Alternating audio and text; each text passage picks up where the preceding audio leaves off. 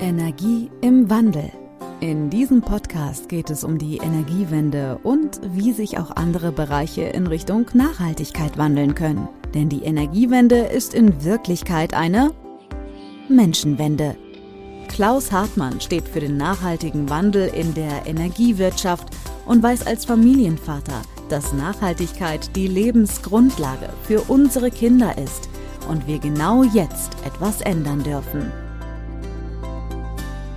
Hallo und herzlich willkommen zum Podcast Energie im Wandel. In dieser Folge geht es um das Thema Energierecht und ich bin froh, dass ich einen absoluten Experten heute im Podcast bei mir habe, nämlich den Thorsten Müller. Und kennengelernt habe ich den Thorsten Müller im äh, Forschungsprojekt Norddeutsche Energiewende. Und bevor ich ihn begrüße, möchte ich erstmal die offizielle Anmoderation vorlesen. Thorsten Müller ist seit 2011 wissenschaftlicher Leiter und auch Vorsitzender des Stiftungsvorstandes der Stiftung Umweltenergierecht in Würzburg. Zu seinen Forschungsschwerpunkten zählen das europäische und nationale Recht der erneuerbaren Energien, das Energieeffizienzrecht und die Anforderungen an Instrumentenverbünde. Was das das klären wir auch gleich noch. Er arbeitet in verschiedenen Forschungsvorhaben, vor allem auch zu Fragestellungen des Ausbaus erneuerbarer Energien und berät Bundesregierungen sowie Landesregierungen. Vom Deutschen Bundestag und verschiedenen Landtagen war Thorsten Müller mehrfach als Sachverständiger angehört worden. Daneben ist Thorsten Müller als Autor, Herausgeber und Vortragender aktiv. Jetzt möchte ich dich, Thorsten, nochmal ganz herzlich begrüßen und freue mich, dass du bei uns bist. Danke, Klaus. Ich äh, grüße zurück äh, in den Norden und freue mich, dass du mich eingeladen hast. Ja, lass uns tatsächlich als erstes mal klären, was Instrumentenverbünde sind, bevor wir bei dir als, äh, als Person äh, gleich loslegen wollen. Was versteht man darunter? Ja, im Energierecht oder auch im Klimaschutzrecht allgemein haben wir in der Regel nicht nur ein Instrument, was auf einen Lebenssachverhalt einwirkt, sondern mehrere Instrumente, die gleichzeitig wirken. Äh, wir haben den Emissionshandel und wir haben Energiebesteuerung und verschiedene andere Instrumente, die verstärken sich. Manchmal konterkarieren sie sich auch in ihren Wirkungen oder heben sich auf. Und genau diese Wechselwirkungen sind äh, ja spannend, um bewerten zu können, wie leistungsfähig der Rechtsrahmen ist. Okay, sehr gut. Ja, dann verstehe ich es und habe es auch live schon miterlebt, wie sie wirken und sich teilweise auch widersprechen, äh, hatte aber den Begriff tatsächlich noch nicht gehört, Instrumentenverbünde. Sehr schön. So, ähm, Jetzt ist immer die erste Frage äh, bei mir im Podcast, Thorsten, wie bist du zu dem geworden, der du heute bist? Ähm, du hast wahrscheinlich noch nicht, äh, ich sage mal, in der Grundschule schon äh, danach gestrebt, unbedingt Jurist zu werden oder war das dir tatsächlich in die Wiege gelegt, weil vielleicht dein Vater, dein Großvater oder irgendein Verwandter dich da ein Stück weit sehr früh schon geprägt hat? Nein, in der Tat überhaupt nicht. Ich habe zwar einen Onkel, der Jurist ist, aber ansonsten bin ich sehr unbeleckt, was juristische Berufe angeht in der gesamten Verwandtschaft wir haben eher eine Förstertradition. Mein Vater war Förster, meine Großväter waren Förster, ein Onkel ist Förster.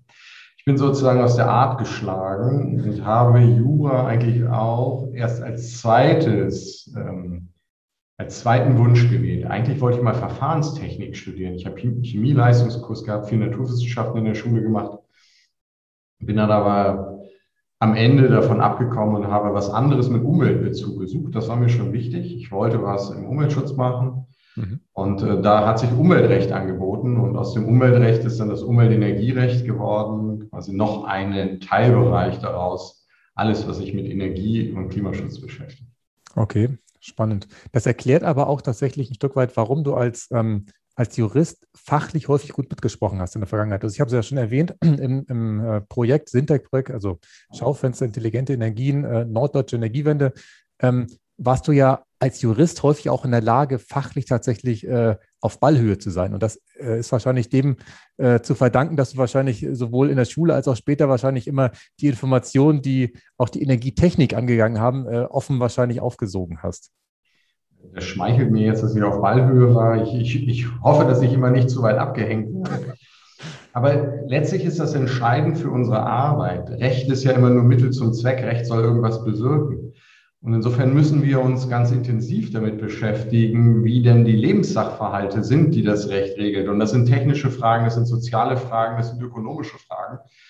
Wir müssen die nicht selbst beherrschen. Ja? Da gibt es viele äh, Partner, Forschungspartner, Institute, die da viel firmer sind als wir, aber trotzdem müssen wir es einordnen können. Wir müssen verstehen, was da passiert. Das ist mir ganz wichtig. Wir wollen nicht äh, Juristen sein, die einfach nur auslegen. Ja? Das ist der Normtext, so ist er zu verstehen, sondern uns kommt es immer darauf an, wie wirkt das Recht? Denn das ist die Aufgabe von Recht. Es soll etwas bewirken. Ja, das stimmt. lass nochmal in, in deine äh, Historie reinschauen. Also du hast dann ja Rechtswissenschaften studiert und auch mit dem Schwerpunkt Umwelt und Energie oder nee, ich glaube sogar Wirtschaftsverwaltungsrecht hatte ich mir aufgeschrieben. Das heißt noch ein bisschen ähm, wirtschaftslastig an der Stelle. Ähm, und das hast du schon in Würzburg damals studiert oder warst du da woanders unterwegs?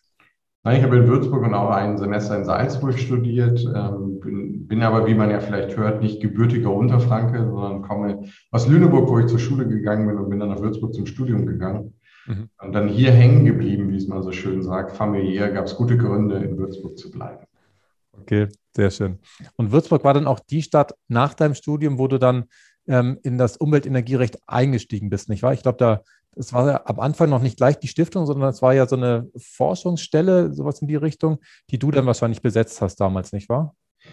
Ja, wir haben, wir haben diese Forschungsstelle erst gegründet. Das war der, der kleinere Schritt, der war leichter zu gehen. Die Idee ist gekommen, als ich im Referendariat, also den zwei Jahren nach dem Studium, in denen wir noch sozusagen Vorbereitungsdienst machen, ähm, da war ich fünf Monate am Ende im Bundesumweltministerium und habe die erste große EEG-Novelle mitbegleitet als einer von zwei Juristen. Und in dieser Phase ist die Erkenntnis gekommen, dass wir gesagt haben, es braucht sowas wie ein, eine Stiftung Umwelt- Energierecht, ohne dass wir den Namen damals schon hatten, aber eine, eine rechtswissenschaftliche Einrichtung, die versucht, die Rechtsentwicklung vorauszudenken.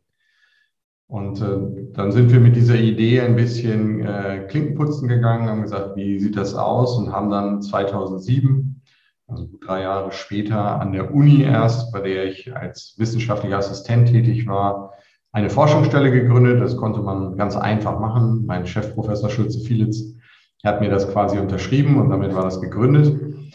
Ähm, und die Stiftung hat ein bisschen länger gedauert. Dafür braucht man nämlich Geldgeber und das war äh, das größere Problem, die zusammenzubekommen. Okay. Das ist auch eine spannende Frage, wo wir nachher nochmal drauf kommen, wie die Stiftung sich heute praktisch finanziert, wie sie sich trägt.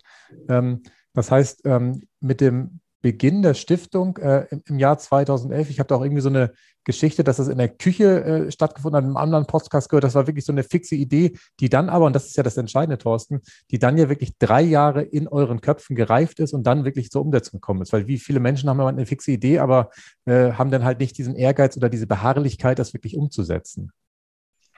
Ja, in der Tat, es war eine Küche in Berlin mit dem Kollegen, mit dem ich damals das EEG gestaltet habe. Da war die Frage, wir wollten ein Rechtsgutachten beauftragen und waren uns nicht sicher, wer das denn gut machen kann. Also es ging nicht um das Subsumieren quasi, sondern es ging genau um das, was ich vorhin beschrieben habe, die Wirkung von Recht. Und wir haben festgestellt, in der, in der sehr verschulten Ausbildung, die Juristen aufgrund der Staatsexamina haben, gibt es wenig Juraprofessorinnen und Professoren, die sich mit diesem Themenbereich beschäftigen. Mhm. Und diese Lücke wollten wir durch ein neues außeruniversitäres Institut schließen und daraus ist letztlich die Stiftung Umwelt Energierecht geworden. War in der Tat eine längere Strecke, ähm, aber hat sich gelohnt, diese Strecke zu gehen. Okay, sehr schön. Ähm, lass uns mal gedanklich auf den Punkt kommen. Ähm, 2004, als praktisch die erste EEG-Novelle anstand, das erste EEG war ja sehr überschaubar. Also wenn ich es richtig erinnere, hat es eine zweistellige Anzahl an Seiten oder war es sogar einstellig? Also gefühlt war es ein ganz, ganz kurzes Gesetz. Es waren elf oder zwölf Paragraphen jedenfalls. Also die, die Seitenanzahl zählen wir Juristen immer nicht, sondern wir zählen die Paragraphen. Okay, auch, auch, spannend. Äh, ich bin tatsächlich noch so ein Seitentyp, aber das war gefühlt unter zehn Seiten. Und im Laufe der Jahre ist es tatsächlich größer geworden. Ist das etwas, was ähm, so ganz allgemein gefragt, der, der Zeitgeist gewesen ist, dass wir tatsächlich die Gesetze größer haben werden lassen oder ist es einfach dem geschuldet, dass die, ähm, die Umfänge, die praktisch in dem Gesetz geregelt worden sind, tatsächlich auch einfach zugenommen haben? Ich glaube, es sind ganz verschiedene Faktoren, aber die wesentlichen hast du gerade angesprochen. Wenn man sich das EEG anguckt, im Jahr 2000 hatten wir einen erneuerbaren Anteil von 6,1 Prozent am äh, Strommix. Es war alles relativ einfach gestaltet und dann kamen ja immer neue Aufgaben hinzu, die die Netzbetreiber, die den Strom aufnehmen, machen müssen, die die Übertragungsnetzbetreiber bei der Wälzung beachten müssen, die die äh, Einspeisewilligen äh, erfüllen müssen. Es wurde immer ausdifferenzierter, immer genauer. Ähm, auf der anderen Seite hat die Politik auch häufig einen, einen sehr kleinteiligen Steuerungsanspruch. Ja, sie wollen Dinge wirklich bis ins kleinste Detail regeln, was auch zum Normzuwachs führt. Und im Zweifelsfall sogar immer äh, noch bei jeder Novelle ein Problem draufsetzen. Und das ist auch eine Erkenntnis aus diesen vielen Jahren Rechtsbeobachtung und Rechtsbegleitung und auch Rechtsgestaltung. egal wie viel Mühe man sich gibt, man hat immer nur Ausschnitte des Lebens, die man sieht, wenn man Normen gestaltet. Und deshalb stellt man immer im Laufe der Zeit fest, dass diese Norm für den Bereich, den man vorher nicht gesehen hat, nicht richtig passt. Und man muss immer wieder nachsteuern. Und dieses Nachsteuern ist in Bereichen, in denen Fördergeld ausgeschüttet wird, auch besonders wichtig, ja, weil die Realität ist immer kreativer, als der Gesetzgeber sich das vorgestellt hat. Und das einzuhegen, Fehlentwicklungen entgegenzutreten, das sind dann die Prozesse, die loskommen. Und wir sind im Moment bei über 200 Paragraphen jetzt im EEG 2021. Ähm, da kann man mit Sicherheit auf einiges verzichten, wenn man den politischen Willen hat und äh, den Mut hat, bestimmte Dinge nicht im Detail regeln zu wollen, sondern dann einfach dem Markt oder der tatsächlichen Entwicklung überlassen wird. Ja, das stimmt. Also ist es grundsätzlich so, fasse ich das jetzt auf, ein, ein, positives Zeichen, dass das EEG länger geworden ist, weil einfach die Bedeutung zugenommen hat, wir jetzt bei ja, da, äh, stellenweise ja schon über 50 Prozent äh, sind äh, des Anteils, zumindest im Strombereich, sodass wir da tatsächlich auch eine, eine höhere ja, Relevanz spüren. Das heißt, andere Gesetze haben hoffentlich auch abgenommen, was weiß ich so, ich glaube, es gibt ja äh, jetzt kein Kohlegesetz oder irgendwas, oder gibt es auch in Deutschland, wahrscheinlich gibt es auch Gesetze oder was, die, die habe ich nur, nur, nie gelesen, weil ich da wahrscheinlich keine äh, Kontaktpunkte mit hatte, aber ich glaube, das ENWG hat in den letzten Jahren auch nicht unbedingt abgenommen, sondern da ist wahrscheinlich auch äh, deutlich mehr geworden, was natürlich auch ein Stück weit dadurch entstanden ist, dass natürlich die ähm, durchs Unbundling immer mehr Rollen geschaffen worden sind, die dann beschrieben werden sollten. Ja, auch im ENWG, also dem Energiewirtschaftsgesetz, trägt ja die Transformation dann Folgen. Auch dort verändern sich Rollenbilder. Dort muss genauer definiert werden, was passiert. Wir haben ja, das klassische Energierecht hatte ja so einen Gleichgewichtsstatus, den es verwalten musste. Und dieser Gleichgewichtsstatus ist erstmal einerseits durch die Liberalisierung aufgebrochen worden, 92. Und dann kam das, was wir als Umweltenergierecht bezeichnen, was andere als Ökologisierung, vielleicht diffamieren manchmal, das kam als zweite Entwicklungslinie dazu. Und das muss alles durcheinander bringen, weil wir ersetzen ja nicht einfach ein Kohlekraftwerk durch ein Windrad.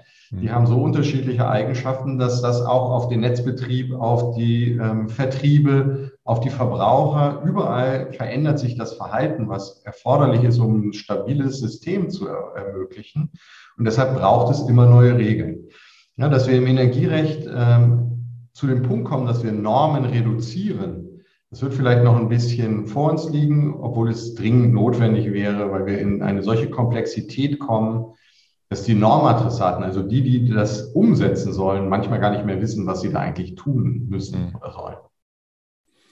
Ja, da bin ich bei dir. Also ich, ich musste jetzt gerade, wir haben im Vorgespräch darüber gesprochen, über das Thema Redispatch 2.0 denken. Da habe ich jetzt auch, ähm, das ist ja etwas, was jetzt angeordnet worden ist, um praktisch ähm, darauf eingehen zu können in der Rolle Netzbetreiber oder auch in der Rolle ähm, Anlagenbetreiber der Energiewende insofern ähm, Folge zu leisten, als dass die Kraftwerke, die in den Bereichen einspeisen, wo einfach Netzengpässe sind, weniger einspeisen dürfen und in anderen Regionen mehr eingespeist werden kann. Und dieser Prozess ähm, ist tatsächlich so ach, doch kompliziert beschrieben worden, dass ähm, die Netzbetreiber und auch die Anlagenbetreiber, die eigentlich äh, das nur umsetzen sollten, große Herausforderungen haben, das zu verstehen, was jetzt konkret von ihnen gefordert wird. Und da bin ich bei dir, Thorsten, dass tatsächlich da an manchen Stellen vielleicht eine Vereinfachung notwendig ist und dann vielleicht auch in Kauf genommen werden muss, okay, dann gibt es vielleicht kreative Lösungen, dann gibt es vielleicht auch Lösungen, die wir gar nicht so vorgeahnt haben, aber vielleicht sind die ja besser als das, was wir äh, beschrieben haben. Das weiß man ja vorher meistens gar nicht.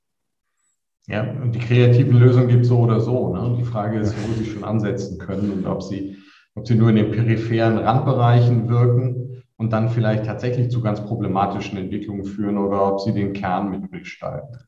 Ja. Also Redispatch 2.0 ist auch ein gutes Beispiel für veränderte Rollenverständnisse, weil das Runterregeln und Hochregeln für Kraftwerke haben wir ja schon lange. Das ist Konsequenz einer einheitlichen Preiszone bei gleichzeitigen Netzengpässen. Ja, aber jetzt haben wir das Verhältnis zwischen Übertragungsnetzen und Verteilnetzen ist neu definiert worden in diesem Prozess. Wer steuert diese Prozesse? Wer kriegt welche Informationen?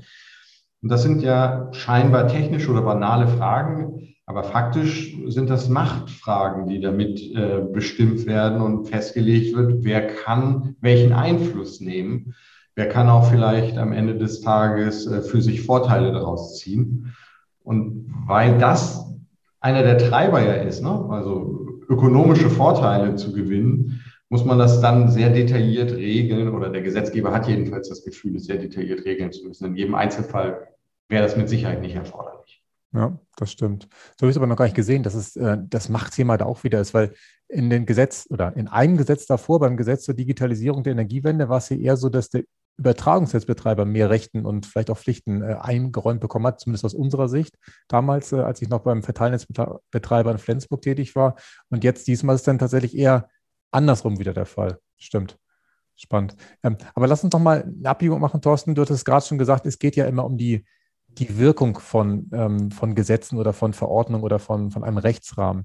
Und ähm, du hast den Begriff der Transformation eben auch schon zwei, dreimal verwendet. Und für mich ist die Energiewende eine Riesentransformation, vor allem der Menschen auch, die daran beteiligt sind. Weil am Ende kann man zwar sagen, okay, das ist eine Windkraftanlage, das ist ein Kohlekraftwerk, aber es sind ja immer Menschen, die die Dinger bauen und auch am Ende betreiben und dafür Sorge tragen, dass sie funktionieren. Und meine Frage ist, wie können wir die Menschen dann noch ein Stück weit besser begleiten auf diesem Weg oder vielleicht auch noch mehr motivieren, weil wir haben ja gefühlt noch ein ganzes äh, Ende zu gehen, bis die Energiewende tatsächlich vollendet ist.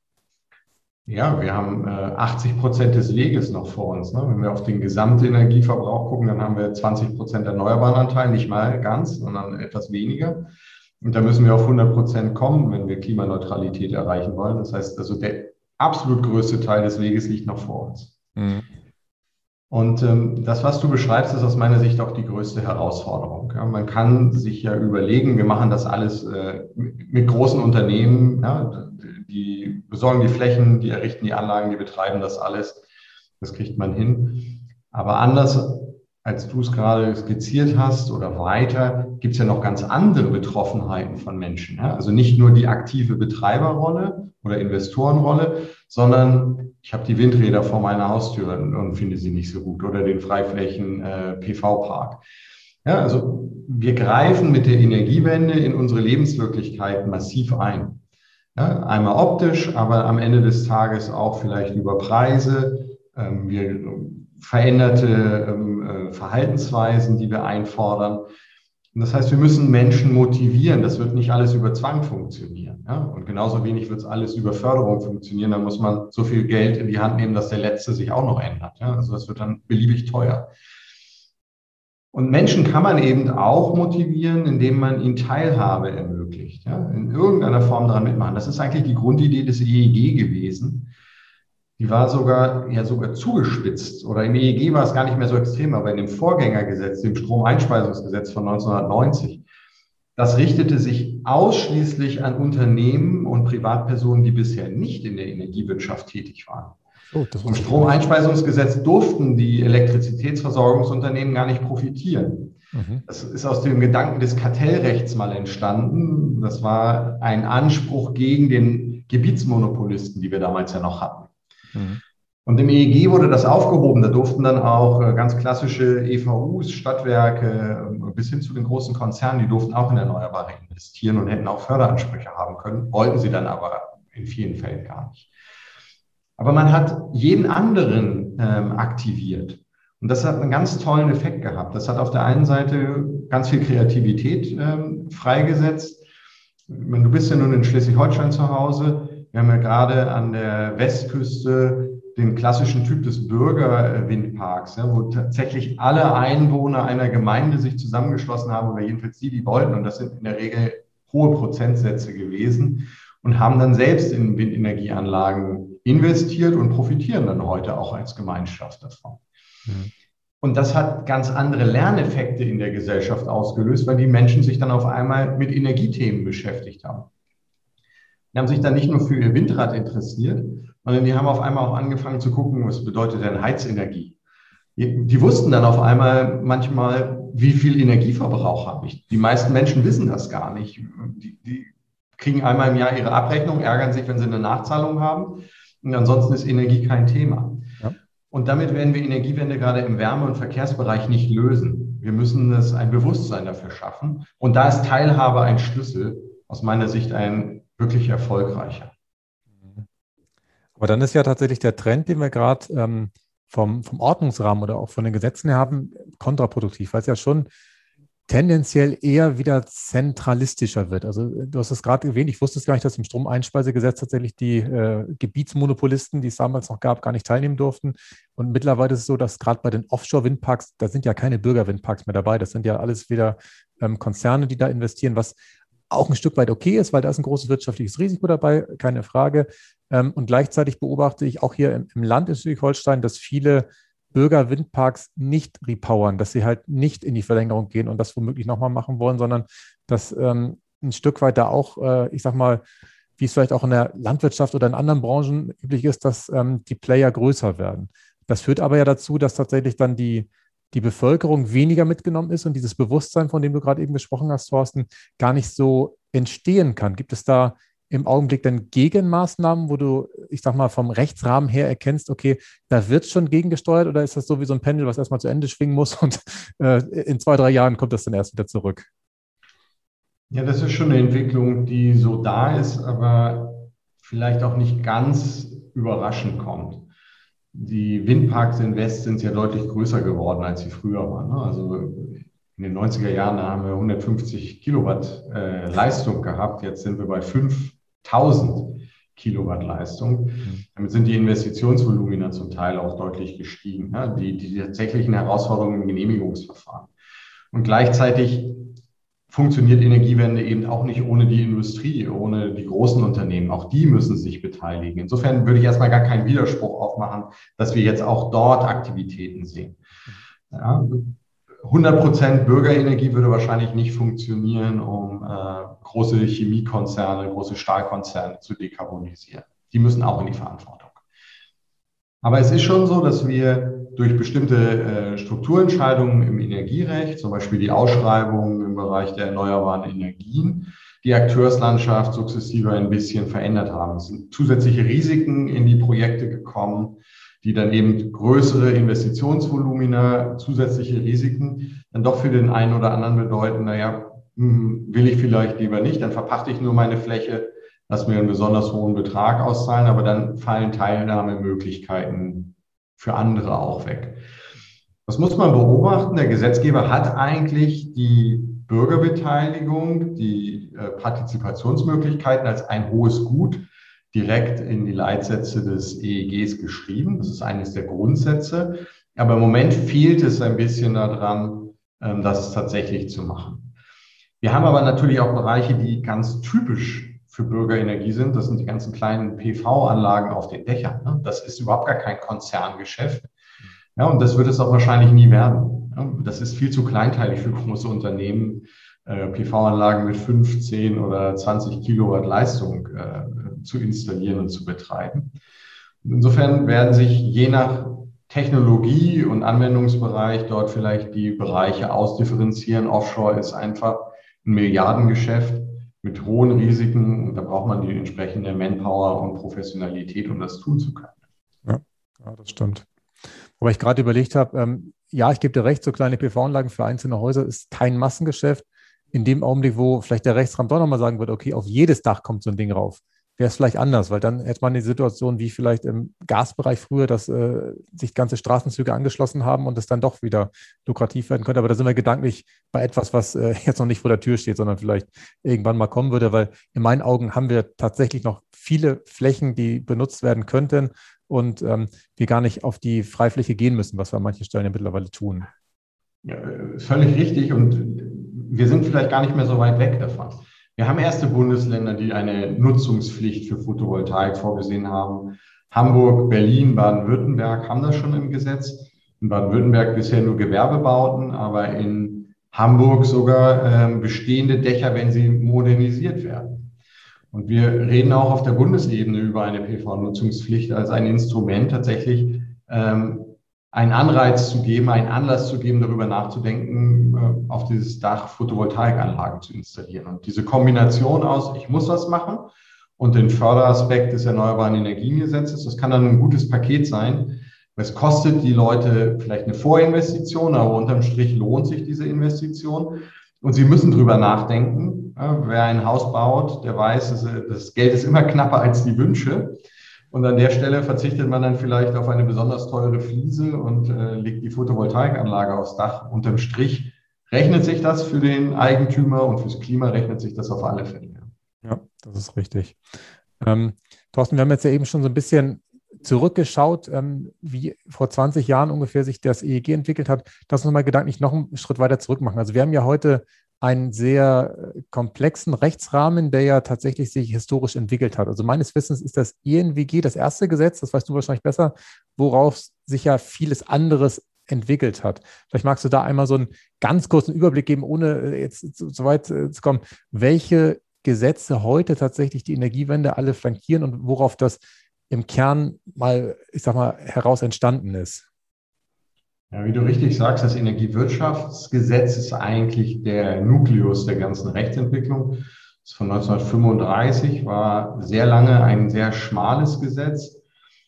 Und es hatte vor allen Dingen eine Funktion, der Begriff fiel schon, wir hatten Gebietsmonopolisten. Also das gesamte Staatsgebiet war unterteilt und in jedem Bereich durfte nur ein Unternehmen die Elektrizitätsversorgung äh, sicherstellen. Es sollte keinen Wettbewerb geben. Das war Konsens, das war auch außerhalb Deutschlands lange weit verbreitet, dass ähm, Stromversorgung nicht im Wettbewerb funktionieren kann. Mhm. Was insofern ja auch teilweise richtig ist, weil wir über Netze ja natürliche Monopole haben es wird niemand auf die Idee kommen, neben ein bestehendes Netz noch ein zweites Netz zu bauen, um äh, günstigere Konditionen anbieten zu können bei der Durchleitung.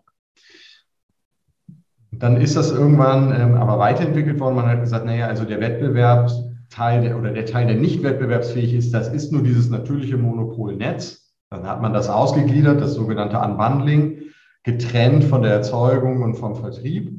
Und dadurch hat man Wettbewerb in den anderen Bereichen ermöglicht. Das ist so die eine große Entwicklungslinie.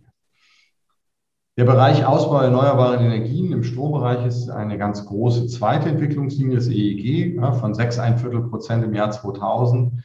Letztes Jahr etwas unter 50 Prozent äh, EE-Anteil. Dieses Jahr sind die Wetterbedingungen etwas schlechter, sind wir ein bisschen zurückgegangen. Das ist aber äh, der normale Lauf der Dinge. Ja? Also wir haben jedenfalls einen deutlichen Aufwuchs erneuerbarer Energien und der wird sich in den nächsten Jahren beschleunigen und fortsetzen müssen, um möglichst schnell auf 100 Prozent zu kommen. Und da sind jetzt eine Reihe von weiteren Ausdifferenzierungen in diesem Duopol. Wir haben parallel zum EEG das Kraft-Wärme-Kopplungsgesetz gehabt.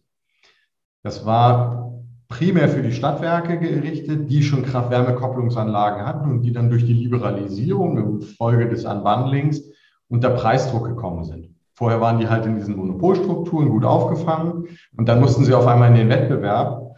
Kraft-Wärme-Kopplung ist teurer in vielen Fällen gewesen als äh, ungekoppelte Stromerzeugung.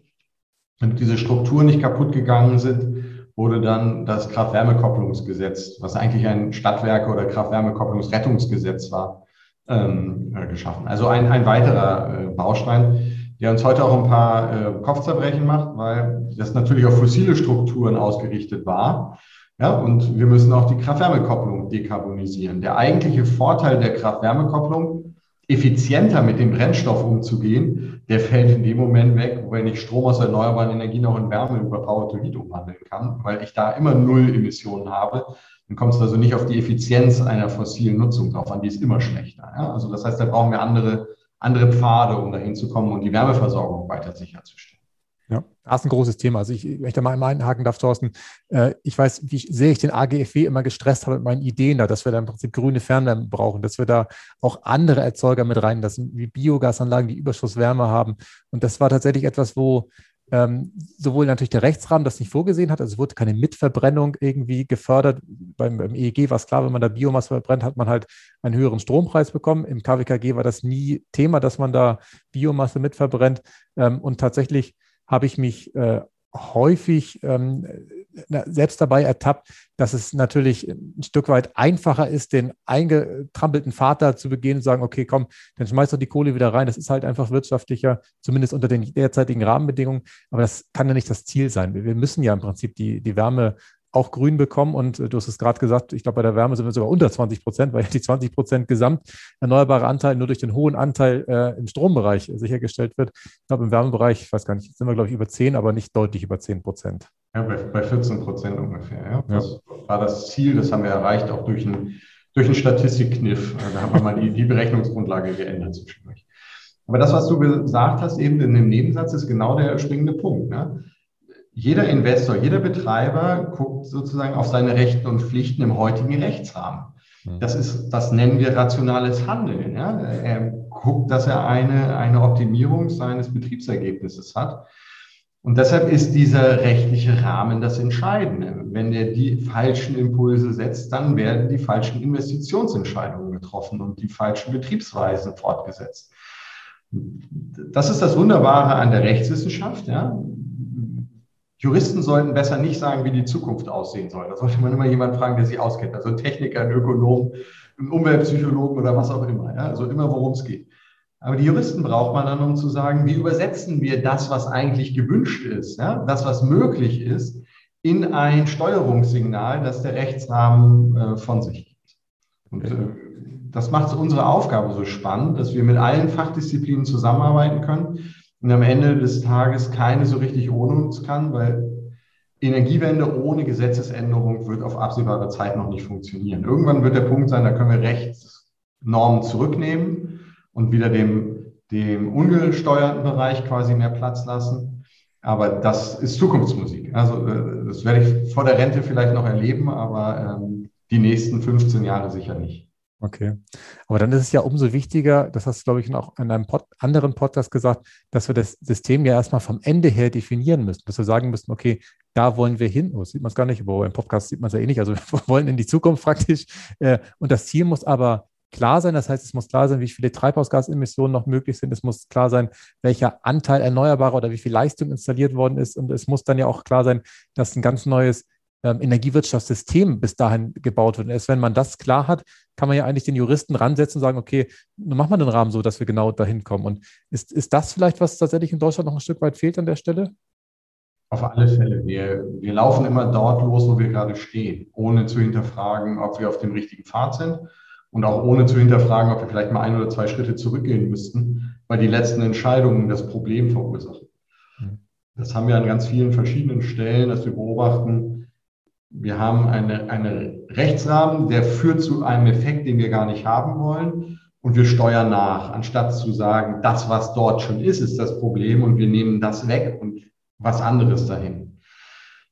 Und wenn wir nicht vom Ende her denken, dann haben wir immer die Gefahr von Lock-in-Effekten oder Stranded Investments, wie es ja so schön heißt. Ja, dass wir irgendjemanden losschicken und sagen, investiere in diesen Bereich. Das ist der Normbefehl, den das Gesetz von sich gibt.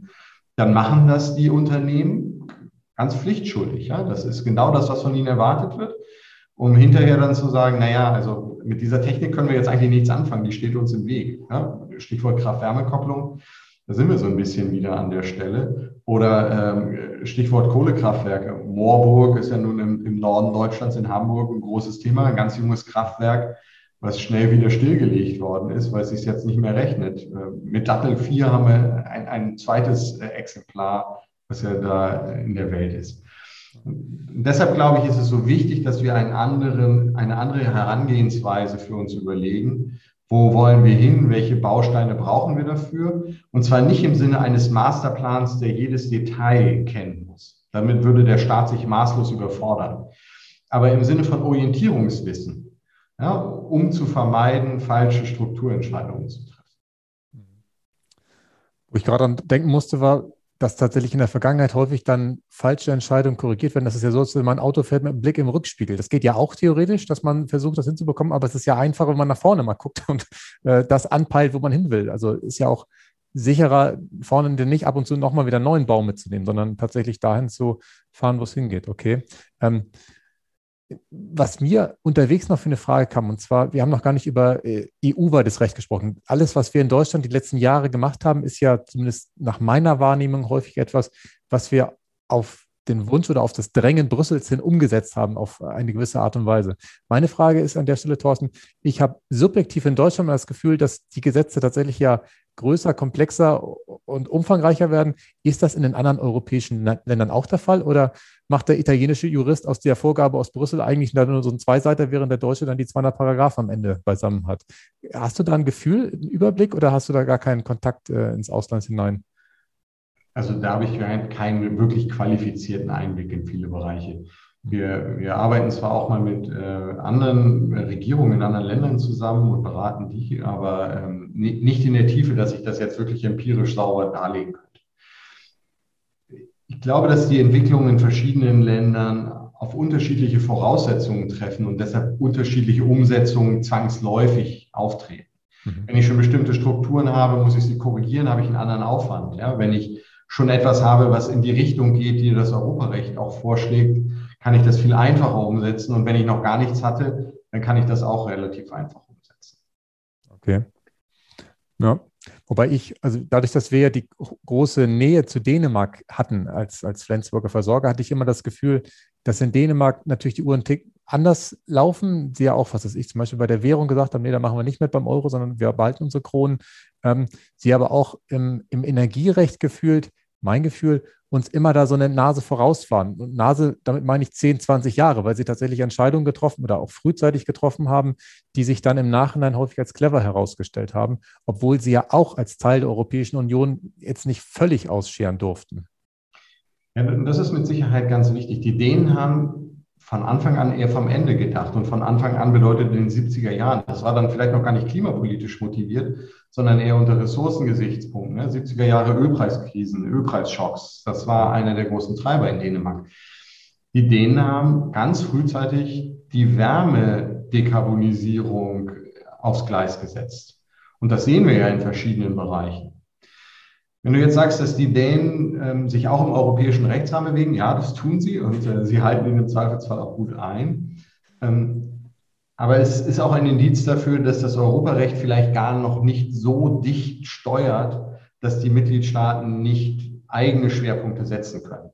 Für die erneuerbare Energienrichtlinie ist das ja offensichtlich. Das ist ein, ein loser Rahmen, in dem man sich bewegen kann. Aber innerhalb dieses Rahmens hat man sehr, sehr viel Freiheitsgrade jedenfalls bisher, von Novelle zu Novelle der Richtlinien engt sich dieser Freiheitsrahmen dann ein bisschen ein. Mhm. Und in anderen Bereichen haben wir ja europäisches Vollrecht. Du hattest vorhin gefragt, so nach Entwicklungslinien.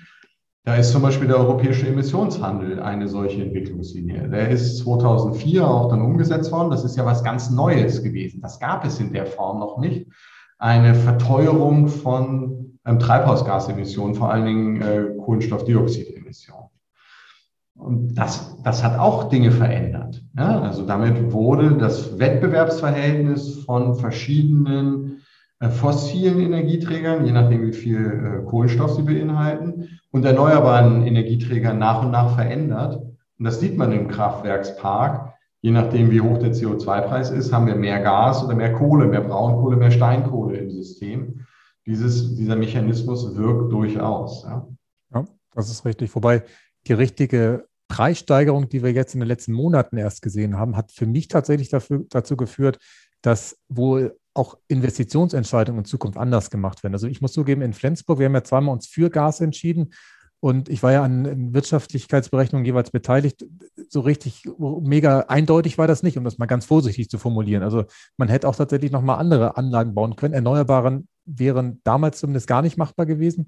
Die wären vielleicht heute mit einem CO2-Preis von über 50 Euro pro Tonne darstellbar gewesen. Und das ist auch meine Hoffnung, dass wir jetzt in die Richtung gehen. Ähm, jetzt habe ich die Frage vergessen. Also ich wollte nur sagen, dass es jetzt zu hoch ist. Genau.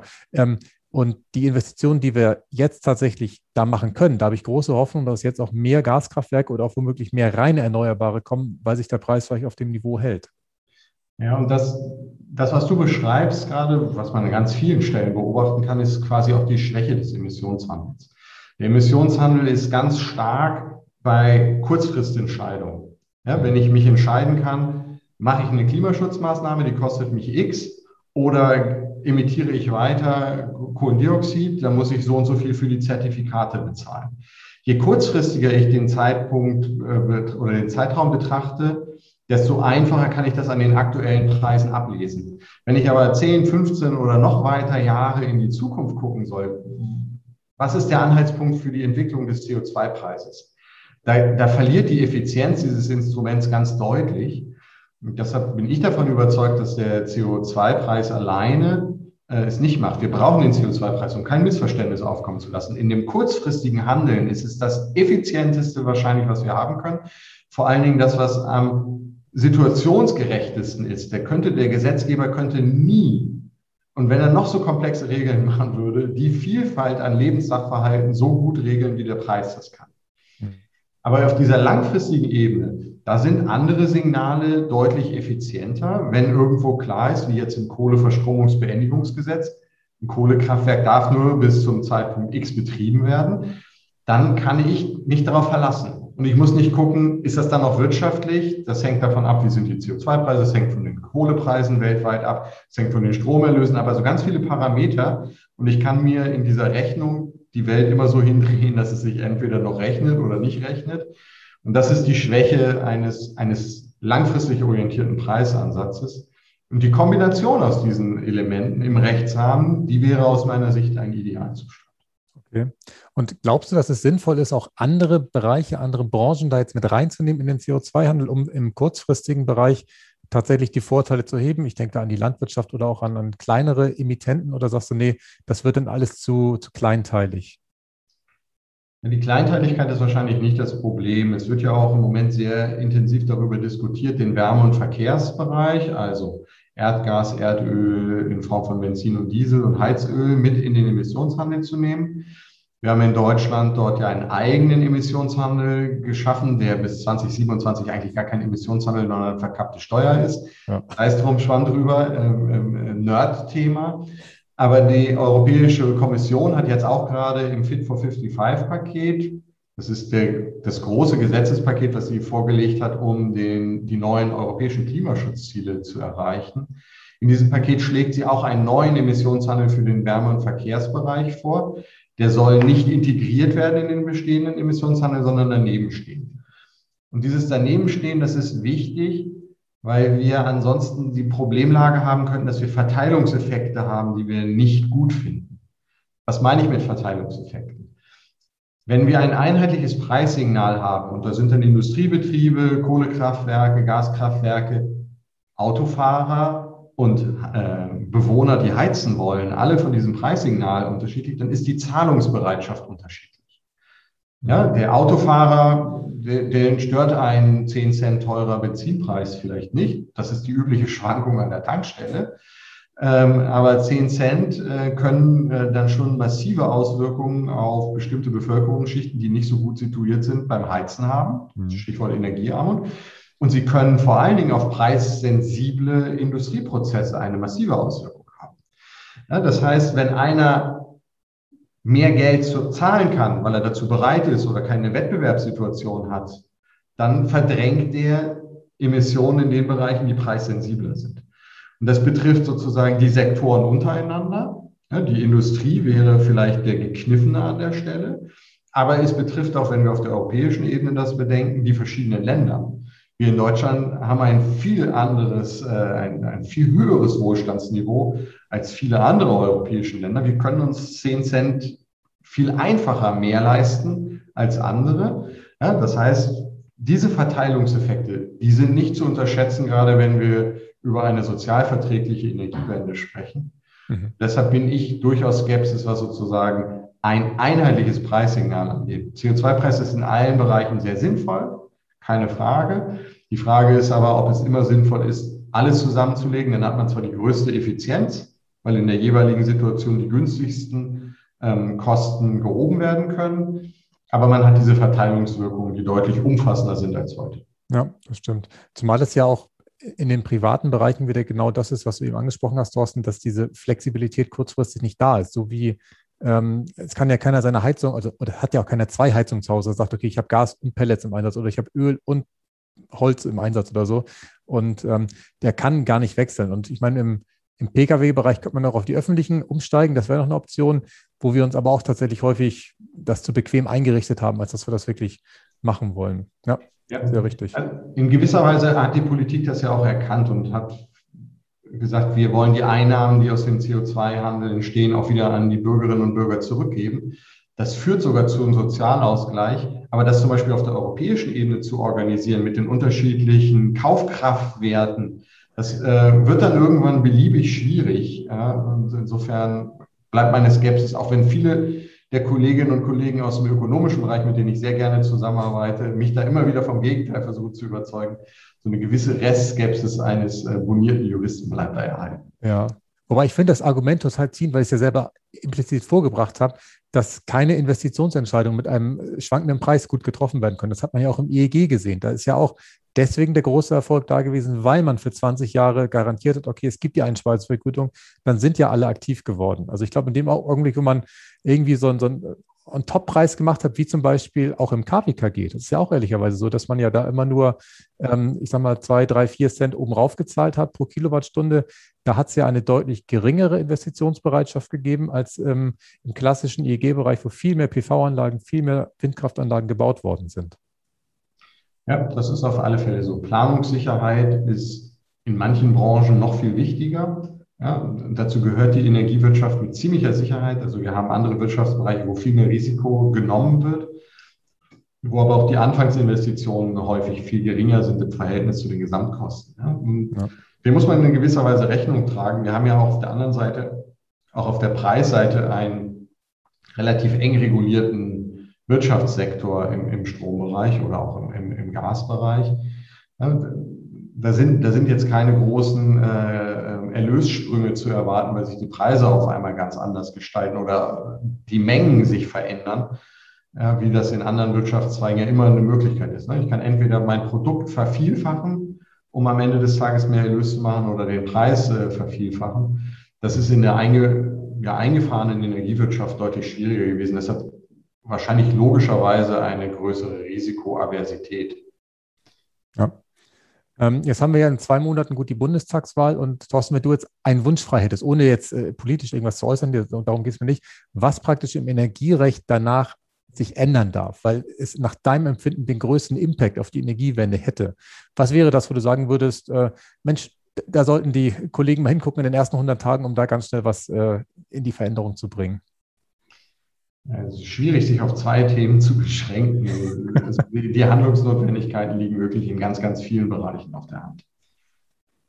Ich glaube, es gibt eine Sache, über die man nicht streiten muss, der Ausbau der erneuerbaren Energien. Das muss passieren, egal über welche andere Maßnahme wir reden, ohne deutlich mehr erneuerbare Energien, und zwar vor allen Dingen Strom aus erneuerbaren Energien, aber gerne auch Wärme aus erneuerbaren Energien, wird Energiewende nicht gelingen je mehr wir dort haben, desto mehr Freiheitsgrade haben wir am Ende des Tages. Wir konnten auch jetzt über den Kohleausstieg politisch verhandeln, weil wir große Überkapazitäten durch den Aufbau erneuerbarer Energien in den 20 Jahren vorher hatten. Ja, wenn man erst mit dem Aufbau der erneuerbaren Energien angefangen hat, in dem Moment, in dem man sagt, wir steigen aus der Kohle aus, wäre das so nicht gegangen. Ja, dann hätte man ganz andere Zeitachsen. Also da kann man eigentlich übertrieben und überspitzt formuliert, ich weiß, dass das nicht richtig ist, eigentlich nicht zu viel machen. Das wäre sozusagen der eine Bereich. Und da hakt es ja an ganz vielen verschiedenen Stellen. Da hakt es vom Genehmigungs- und äh, Raumordnungsrecht, da hakt es äh, im Energierecht, da muss man ganz viele Dinge gleichzeitig angehen. Das ist eine sehr komplexe Aufgabe. Ähm, der zweite große Bereich, den, den ich benennen würde, wäre wahrscheinlich eine konsistente CO2-Bepreisung. Und da spreche ich nicht nur von den ähm, von den unmittelbaren Instrumenten zur CO2-Bepreisung, also europäischer Emissionshandel und Brennstoffemissionshandelsgesetz als das nationale Emissionshandelssystem im Wärme- und Verkehrsbereich, sondern auch von allen Energiesteuern und Subventionen im konventionellen Bereich. Ja, wenn mich die Kohle keine Energiesteuer kostet, weil sie privilegiert ist, dann hat das erstmal einen vergünstigenden Effekt im Vergleich zu anderen Bereichen, zum Beispiel Strom aus erneuerbaren Energien einzusetzen um daraus Wärme zu machen. Und das heißt, wir müssen immer beide Bereiche gucken. Ja? Also nicht nur, was kostet etwas, sondern auch, welche Vergünstigungen haben wir an der Stelle. Da können wir viel verschlanken wahrscheinlich in, dem, in unserem Rechtsrahmen. Und wir können gigantische Finanzmittel freisetzen, die dann zielgerichtet in die richtige Richtung gehen. Und da, wo es sinnvoll ist, dann auch sozialen Ausgleich schaffen können. Ja, will damit sagen, das ist das Stichwort am Anfang, Instrumentenverbünde. Ja, also eben nicht nur auf ein Instrument zu gucken und sagen, ich brauche jetzt einen höheren CO2-Preis, sondern was sind denn die gegenläufigen Entwicklungen, die wir heute schon haben? Und sollte ich nicht die erstmal wegnehmen und dann habe ich einen viel größeren Hebel auf einmal mit dem CO2-Preis, als wenn ich nur den CO2-Preis äh, anheben würde. sehr schön. Lass uns ganz am Ende nochmal auf die Stiftung um Umweltenergierecht kurz kommen. Was macht ihr alles? Was sind die Themen, die euch praktisch jetzt beschäftigen, die euch in den nächsten Jahren beschäftigen? Was, was habt ihr ganz konkret auf dem Zettel, dass wir da nochmal kurz ähm, Überblick gegeben haben? Ja, die Stiftung versucht so zu der Leitfrage zu arbeiten, wie muss sich der Rechtsrahmen ändern, um die energie- und klimapolitischen Ziele zu erreichen. Da lassen sich alle unsere Forschungsvorhaben ähm, drunter fassen. Und wir versuchen in der Tat, dieses Gesamtbild zu sehen. Also nicht nur Energierecht im engen Sinne, Umweltenergierecht im weiteren Sinne, sondern eben auch zu gucken, wie kommen wir an die Fläche? Wie machen wir es mit Energieeffizienz an der Stelle? Wie ist es im Mobilitätsbereich? Wie ist es im Wärmebereich? Alle diese Rechtsnormen müssen am Ende des Tages zusammenwirken, um Klimaneutralität 2045. Das ist 24 äh, Jahre von heute weg. Das wollen wir erreichen. Das ist äh, kein Langstreckenlauf mehr. Das ist schon eher ein Sprint, der da vor uns liegt. Und insofern ist unser Anspruch, alle Rechtsbereiche zu erfassen und in allen Rechtsbereichen konsistente Vorschläge zu unterbreiten. Ganz, und das machen wir dann auch in ganz vielen Bereichen. Ein großer Bereich ist das Europarecht. Du hast ja vorhin nochmal darauf angesprochen. Ich habe das schon Fit for 55 genannt und Green Deal. Wir machen auch nicht nur in Deutschland irgendwie mehr Klimaschutz und mehr Energiewende, sondern in Europa kriegen wir gerade ein ganz, ganz großes Paket was von minus 40 auf minus 55 Prozent Treibhausgasemissionen führen soll in zehn Jahren. Auch da haben wir ganz viele Veränderungen. Das ist ein ganz großer Arbeitsbereich. Äh, machen die Kollegen auch einmal im Monat so ein Update. Was passiert da gerade? Ähm, wer da will, kann das Webinar gerne kostenfrei bei uns besuchen. Und der, der weitere große Bereich ist aus meiner Sicht, wie kommen wir vor allen Dingen im Wärmebereich voran? Das ist der schwierigste Bereich der Energiewende, weil er auch der kleinteiligste ist. Wir haben über 40 Millionen Gebäude, die haben alle unterschiedliche Heizsituationen, die haben fast alle unterschiedliche Eigentümer mit unterschiedlichen Lebensplanungen. Im Strombereich haben wir ein homogenes Gut mit Netzen, die alle verbinden. Da ist es viel einfacher, eine Energiewende zu organisieren als im Wärmebereich. Und gleichzeitig haben wir im Wärmebereich sehr langlebige Wirtschaftsgüter. Gebäude, die heute schon gebaut werden, werden tendenziell bis 2045 nicht nochmal modernisiert. Was heute also nicht schon klimaneutral oder jedenfalls klimaneutral ready gebaut ist, ist ein Problem. Jede Modernisierungsmaßnahme, die nicht schon auf 2045 ausgerichtet ist, ist ein Problem. Jede nicht erfolgte Modernisierungsmaßnahme ist ein Problem. Das ist aus meiner Sicht, glaube ich, die entscheidende Größe. Der Verkehrsbereich wird ja häufig genannt als der, die Achillesferse der Energiewende, auch weil die Emissionen da in den letzten Jahren gar nicht gesunken sind. Wir sind äh, in Teilen sogar gestiegen, was die CO2-Emissionen angeht. Dort haben wir nur deutlich kurzlebigere Wirtschaftsgüter. Innerhalb von 15 Jahren tauschen wir über den Daumen aus die gesamte Pkw-Flotte aus. Da könnten wir also, wenn wir 2030 äh, anfangen, das bis 2045 im ganz normalen Zyklus schaffen. Ja, Im Gebäudebereich ist das gar nicht möglich. Deshalb ist das aus meiner Sicht der neuralgische Punkt für Energie. Ja, das ist ein spannender Punkt. Ähm, Habe ich mir auch noch nie so vor Augen geführt. Das ist ja im Kraftwerksbereich auch üblich, dass man da immer an 30 bis 40 Jahre denkt, im Hausebereich noch viel länger. Aber klar, im Pkw-Bereich ist nach zehn Jahren alles durch. Den Link, Thorsten, den du gerade erwähnt hast, den packen wir gerne in die Shownotes zu dem äh, kostenlosen Webinar, dass sich das auch alle anschauen können, die das wollen.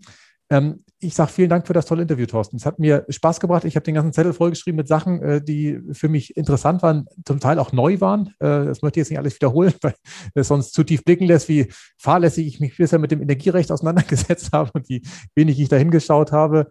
Ähm, Gibt es noch irgendwas am Ende, wo du sagst, okay, das möchtest du auf jeden Fall noch sagen und dann darfst du noch verraten, wie man dich am besten erreichen kann, wenn man jetzt mit dir oder mit der Stiftung in Kontakt kommen möchte. Ja, Wichtig ist mir, dass wir uns nicht abschrecken lassen von der Aufgabe, die vor uns liegt. Ich sehe darin mehr Chancen als Risiken. Ja, Transformation bedeutet zwar, dass es auch Geschäftsmodelle gibt, die wir nicht weiterführen wollen und können, aber es bedeutet vor allen Dingen ganz viele neue Geschäftsmodelle, die wir noch entwickeln können und bei denen es Chancen gibt. Und Klimaschutz bedeutet für die Bevölkerung unterm Strich Vorteile. Ja, kein Klimaschutz ist die teurere Option, die vor uns liegt. Das haben nicht nur die letzten Tage mit den Hochwassern in der Eifel äh, sehr deutlich gemacht. Insofern würde ich mich sehr freuen, wenn wir als Gesellschaft diese Aufbruchstimmung erzeugen könnten, um zu sagen, ja, das ist ein Projekt, was positiv ist. Und dort, wo es Härten gibt, sind wir in der Lage, als Gesellschaft diese Härten aufzufangen. Das fände ich gut. Äh, das wäre ein gutes Motto für die nächsten 24 Jahre, um dann zum Erfolg zu kommen. Und wer uns erreichen will, der kann das natürlich im Internet gut machen, www.stiftung-umweltenergierecht.de, Umwelt, Energie und Recht, alles in einem Wort, ganz einfach zusammengesetzt. Ähm, da findet man viel über uns und dann freuen wir uns äh, über Kontaktaufnahmen. Super. vielen Dank für die äh, spannenden Worte, Thorsten. Und nochmal vielen Dank für die Kontaktmöglichkeit. Und dann wünsche ich dir und äh, uns allen natürlich weiterhin alles Gute, die Energiewende zum Gelingen zu bringen. Ganz herzlichen Dank, Klaus, für das tolle Interview. Hat mich sehr gefreut. Ähm, wir werden immer noch ganz viele Dinge äh, entdecken können. Vielleicht vertiefen wir das zu irgendeinem Punkt bei Gelegenheit. Jedenfalls danke dir und Gruß nach Schleswig-Holstein. Danke. Energie im Wandel. Das Wichtigste nochmal in 60 Sekunden. Aus dem Podcast mit Thorsten Müller habe ich einiges mitgenommen. Und zwar zum einen, was mit Instrumentenverbände gemeint ist, das Wort kannte ich tatsächlich nicht. Damit ist gemeint, dass Zusammenwirkungen verschiedener Gesetze und Verordnungen ähm, im Idealfall harmonieren die miteinander und äh, verstärken sich. Im Zweifel kann es natürlich auch mal äh, nach hinten losgehen. Und das ist auch das, was Thorsten gesagt hat, dass das das Entscheidende ist. Die Wirkung von Recht ist entscheidend. Und Juristen ähm, übersetzen das, was wir als Ziel haben, praktisch in die Gesetze, sodass am Ende genau das rauskommt, was das Ziel gewesen ist. Und das fand ich tatsächlich sehr einleuchtend und schön. Dann fand ich die Aussage cool, oder das ist cool, also ein Stück weit auch erschreckend, dass 80 Prozent der Energiewende wir noch vor uns haben, weil wir natürlich am Gesamtenergieverbrauch erst bei 20 Prozent stehen. Da wiegen wir uns manchmal ein Stück weit in Sicherheit, dass wir schon bei 50 Prozent sind im erneuerbaren Strombereich. Und dann ähm, fand ich schön, wie man die Menschen motivieren kann. Ich bin ja tatsächlich der Meinung, dass die Energiewende eine Menschenwende ist. Und Menschen kann man nach Ansicht von Thorsten vor allem durch Teilhabe motivieren, dass sie tatsächlich mit dabei sind. Und ähm, das ist, glaube ich, auch ein Fokus, den wir in den nächsten Jahren haben dürfen. Und erleuchtend war für mich nochmal, obwohl ich es selber ein Stück weit gesagt habe, dass der CO2-Handel natürlich für kurzfristige Entscheidungen geeignet ist, aber weniger tatsächlich dafür geeignet ist, für langfristige Investitionsentscheidungen ja, dazustehen oder zu helfen. Ich hoffe sehr, dass euch ähm, die aktuelle Podcast-Folge Energie im Wandel gefallen hat und es nicht zu tiefschürfend war im Rechtsbereich und das Thema Energierecht auch für euch etwas beinhaltet hat, mit dem ihr was anfangen könnt. Ich bin gespannt auf eure Rückmeldungen und Kommentare, die ihr mir gerne bei Instagram schicken könnt. Bis zum nächsten Mal. Tschüss. Energie im Wandel. Kein erhobener Zeigefinger, eher ein Blick für die Möglichkeiten. Und mehr Möglichkeiten findest du im World Wide Web unter klaushartmann.de.